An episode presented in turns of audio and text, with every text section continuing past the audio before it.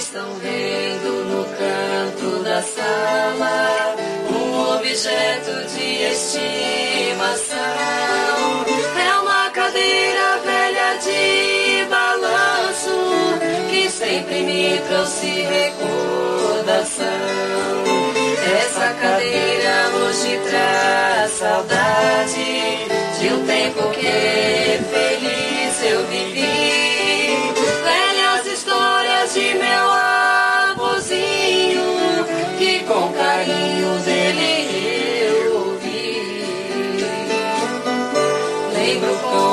saudade do livro aberto sobre sua mão, da sua boca inspiração, seu jeito doce de histórias contar. Eu deitava em seu colo,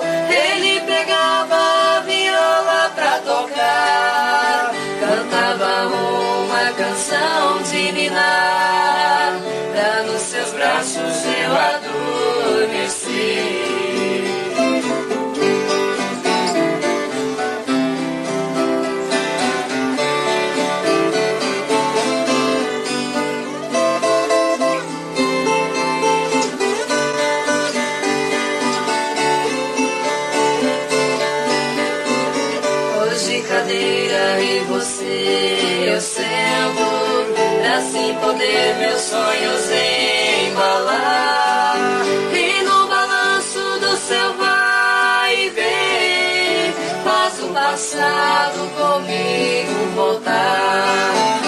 Deitada aqui nos braços da lembrança Fechando os olhos bate o coração.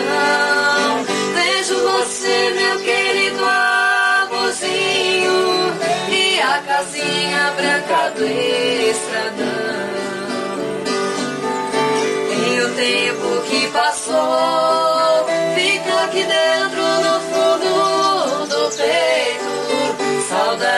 Dói demais e não tem jeito. Só a viola pode consolar.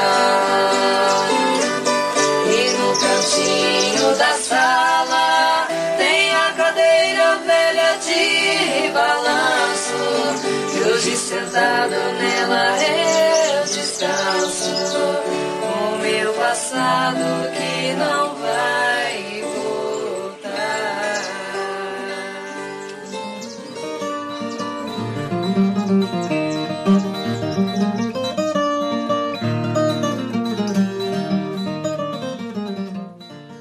Oi, turma do Bom Prosear. A gente demorou, mas chegou. Estamos aqui com o nosso querido Sinclair. Pois é, gente, ele fez um TCC maravilhoso, já faz um tempinho, mas está valendo ainda, sobre a cultura caipira, especificamente sobre a música caipira e a indústria cultural, né? E estou aqui com a Denise. Tudo bem, Denise? Olá, tudo bem, pessoal? Tudo bem, Sinclair? Ô, Tudo bem? Boa noite, gente. Então, gente, vamos lá com o nosso novo episódio do Vamos Prosear? É, Sinclair, você sabe nos dizer como surgiu a música caipira e como ela se diferencia da música sertaneja? Olha, a música caipira, ela, na verdade, ela é uma mistura, né, de vários, é, várias tendências musicais que foram trazidas para o Brasil, né? Então a gente tem aí é, influência da música europeia, influência inclusive é, do que era produzido no, né, no, no mundo islâmico, né? Que foi trazido pros, pelos portugueses para cá, né? É, veio importado. A, a gente teve uma mistura com os ritmos indígenas e com os ritmos africanos também, tá? E essa música que a gente chama de caipira, ela está muito associada ao interior do país, acho que sobretudo a região do Alto Tietê, mas assim se estende para todo o interior do estado de São Paulo, é, norte do Paraná, Goiás, parte do centro-oeste brasileiro. E a gente pode falar que é a música tradicional, é a música associada ao caipira. O caipira enquanto, é, como que eu posso dizer, enquanto um, um, não é bem um personagem, mas seria uma representação da, do, do povo camponês que habitava aquelas regiões. Né? Essa música caipira, ela está muito ligada, então, é, a essa cultura local, né? A, a, questão do trabalho no campo, a questão das festividades, da religiosidade, ela cumpre uma função que é diferente da música comercial, tá? A música comercial, ela vem com uma outra proposta, né? A música sertaneja, portanto, ela se diferencia da música caipira justamente por conta dessa comercialização, tá? É, a gente pode falar mais ou menos que o, começo da música sertaneja ela, é, acontece aí com o advento da, da indústria cultural, da indústria fonográfica, né? Então, você tinha músicas tradicionais como o catira, o cateretê, e corrijam se eu, se eu estiver errado nesse ponto, mas eram sessões assim, duravam horas, né? Poderia transcorrer aí uma noite inteira. E quando a gente fala de indústria fonográfica, você tem que pegar oito horas de uma música, pelo menos não tinha, né? Com as limitações da época, não tinha como pegar oito horas de uma música e gravar ela. Então, é, ela passou por uma transformação. Que era a música caipira, ela passou por uma transformação, ela manteve alguns dos seus elementos, mas ela se tornou muito mais, digamos, é, palatável no sentido comercial. Ela podia ser gravada, ela podia ser vendida, ela podia ser escutada, não necessariamente no local da execução dela, né? A partir daí, eu acho que a gente tem essa cisão entre o que é música caipira e o que é música sertaneja. Não é que a música sertaneja acabou com a música caipira. Na verdade, elas continuaram caminhando lado a lado, é, tendo várias é, trocas aí, né, no sentido cultural, mas a gente tem duas vertentes, isso é inevitável, né? A música caipira e a música sertaneja, e posteriormente a própria música sertaneja também vai criando outras subdivisões dentro de contextos é, sociais, né? É, à medida que a sociedade vai se transformando, ela acaba transformando também o gênero musical, no qual é, o envolvimento ali, né, do, do da música em relação à sociedade.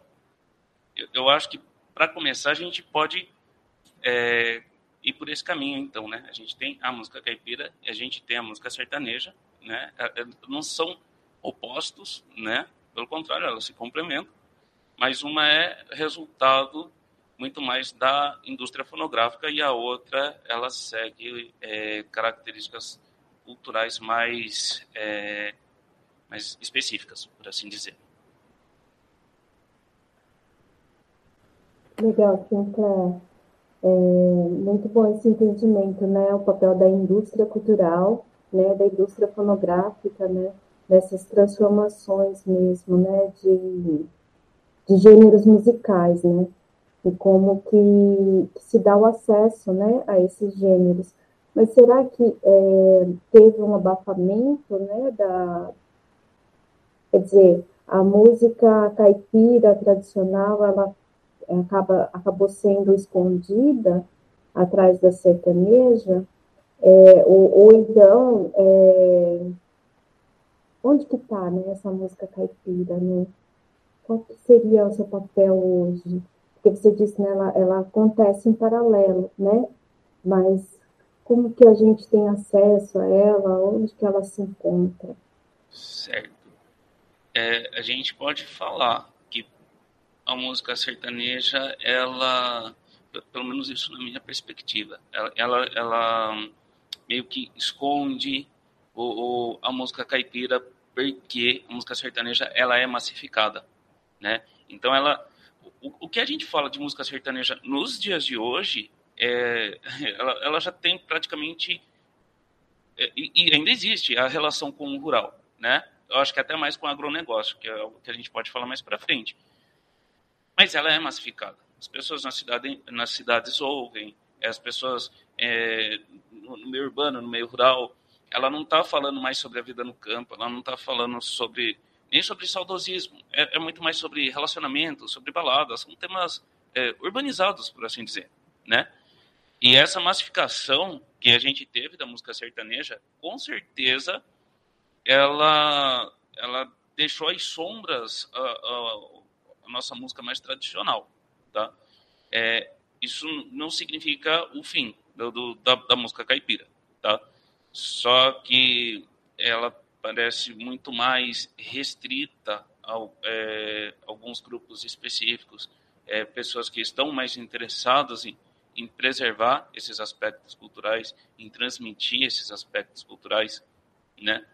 E eu acho que vale fazer uma ressalva aqui que a própria música sertaneja, né, como eu falei, ela teve várias é, subdivisões.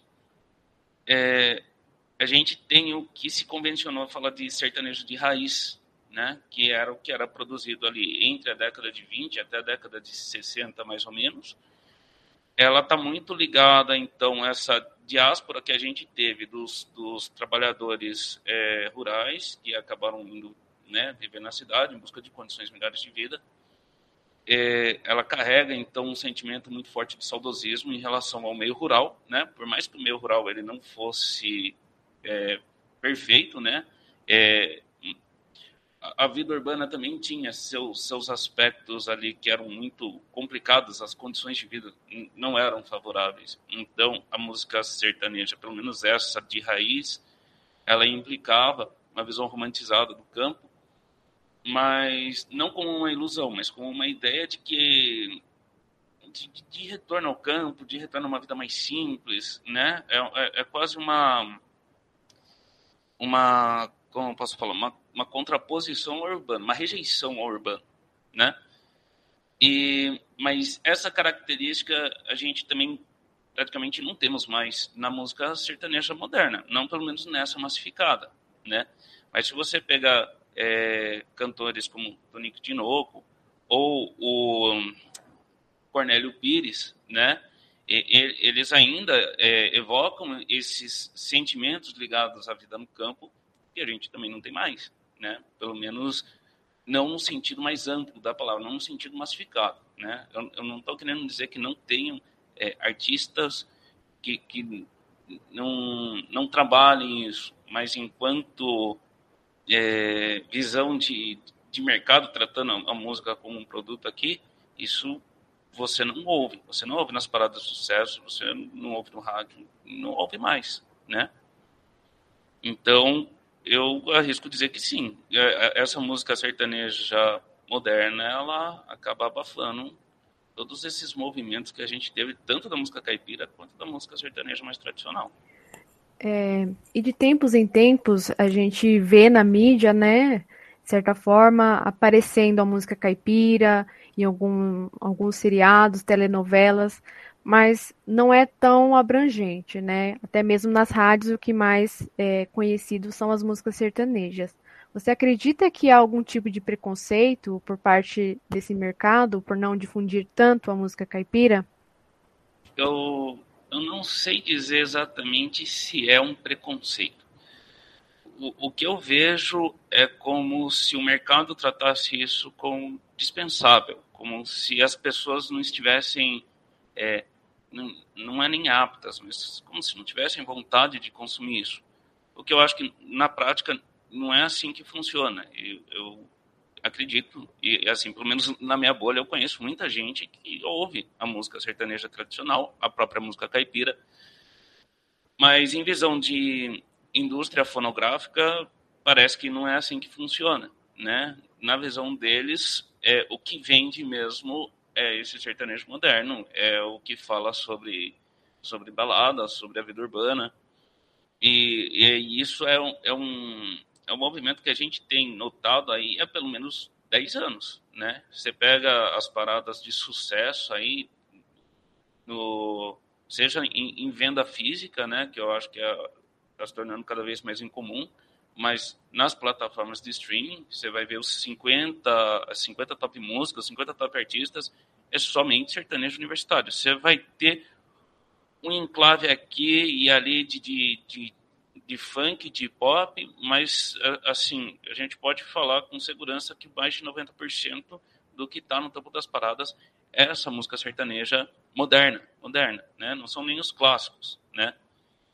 Então, é, eu, eu não sei dizer se é um preconceito, assim, nesse sentido da palavra, mas é uma visão de mercado. Isso, isso eu posso afirmar, tá? É o que vende, né? E as pessoas consomem, as pessoas consomem. Tem muita gente que ouve e não vê nenhum problema nisso, né? Lógico, a, a problemática aqui está, acho que, num, numa questão maior, né? Estrutural. Mas é, é, o que as pessoas vão querer ouvir na balada, no, no fim de semana, no churrasco, não sei. E aí então acaba sendo um círculo vicioso. As pessoas querem ouvir isso, a indústria fonográfica oferece isso e a gente vai seguindo assim até saturar, né? Para a maioria das pessoas eu acredito que já tenha saturado, mas ainda há quem consome. Então, se enquanto é viável, eles continuam produzindo. Legal. E, e aí é, a gente vê algumas mulheres né, entrando nesse nesse conjunto né, na, da, da cultura em massa da música sertaneja. É, nós temos os clássicos da música caipira, né? Infelizmente, recentemente perdemos a Marilene, né? Uma das Galvão, né? Das irmãs Galvão. É, você percebe se há mais entrada de mulheres na música caipira mesmo hoje? Como, como que você vê essa questão de gênero na música caipira? Então, a, minha, a minha visão é que, assim, de uma, num aspecto geral, a música caipira e a própria música sertaneja que veio depois, ela é predominantemente masculina. É, isso não quer dizer que não, a gente não tenha tido artistas é, artista, artistas mulheres ao longo da história. Inclusive, por exemplo, a gente teve a, a Barroso, né, que era uma excelente instrumentista e ela foi grande divulgadora, né, da, dessa questão do, da música tradicional, né. Ela, é, ela, tinha essa proposta de resgate que era muito interessante, né. Os programas dela, né, o Viola Minha Viola, né, que era dela, e, e eu acho que foi muito representativo que ela fez assim para a música tradicional brasileira, e, mas a gente vai ter outros nomes também ao longo da história, né? É, tinha. É, eu, eu, vocês me corrijam se eu estiver errado, que eu sempre erro o nome dela, que é a do. que canta Índia, a, o Cascatinha e a. Eu não sei se é Inhana ou Inhanha, eu não lembro agora. É, tá. E, e assim, é, é, eu acho que era incomum, né? Na verdade, a gente ter essas duplas sertanejas formadas por um homem e uma mulher, né? mas eles acabavam se destacando justamente por isso. Recentemente, né, já dando um salto aí então para essa última década, a gente teve uma incursão muito interessante das mulheres dentro da música sertaneja, né?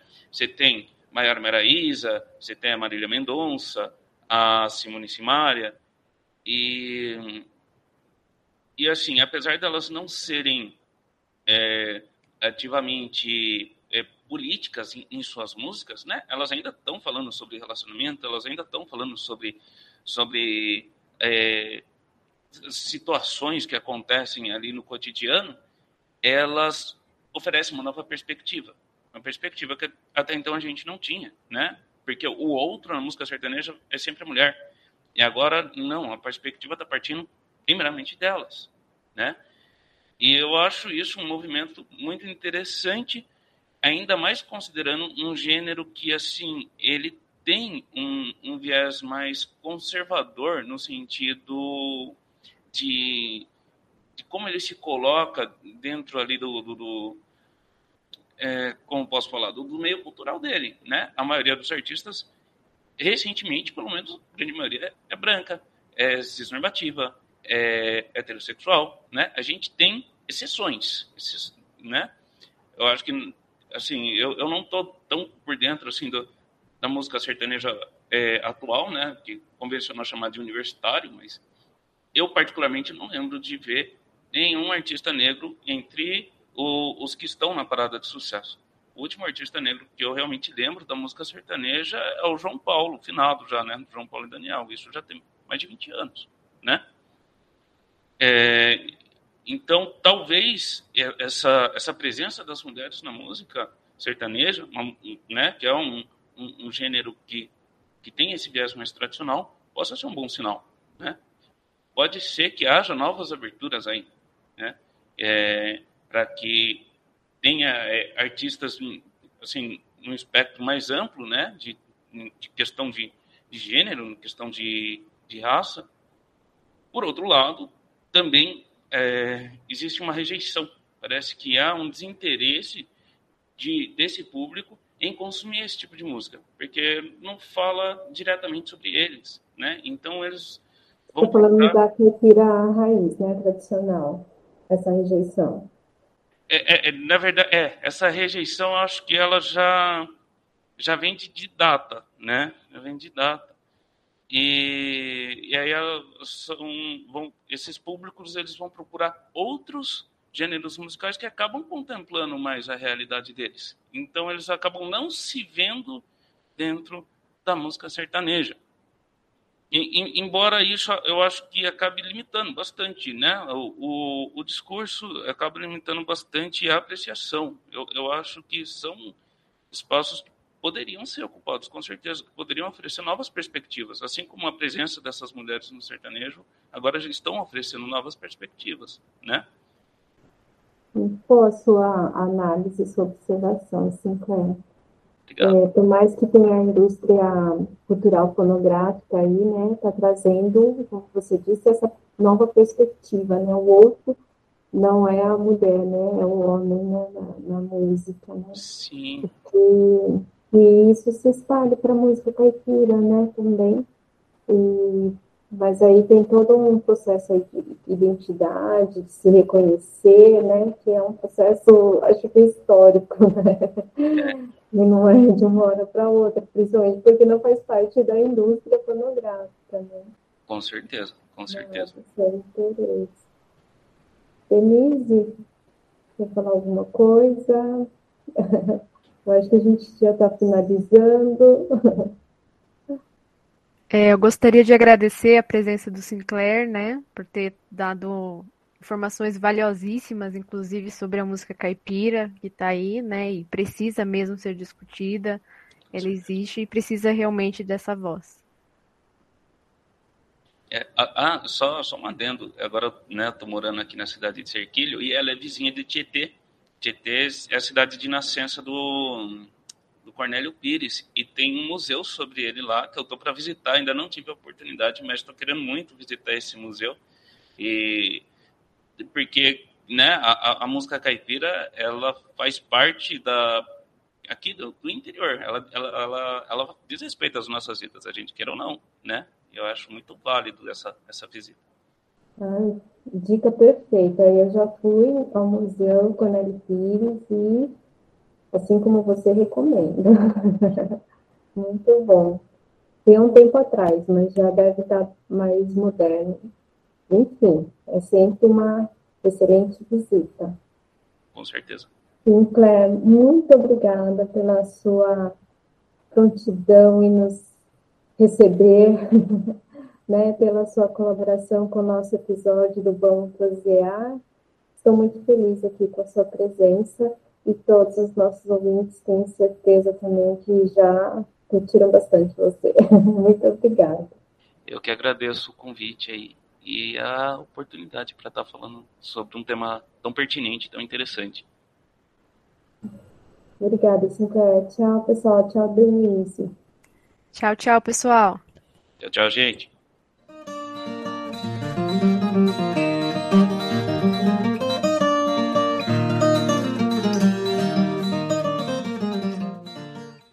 Você acabou de ouvir a mais um episódio do podcast Vamos Prosear?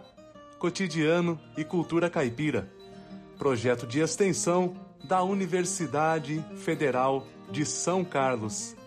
Coordenam o projeto Henrique Pazetti, Neuza Mariano, Paulo Lopes e eu, Elton Ferreira. Siga a gente nas redes sociais, buscando por Vamos Prosear no Instagram e no Facebook. E até a próxima!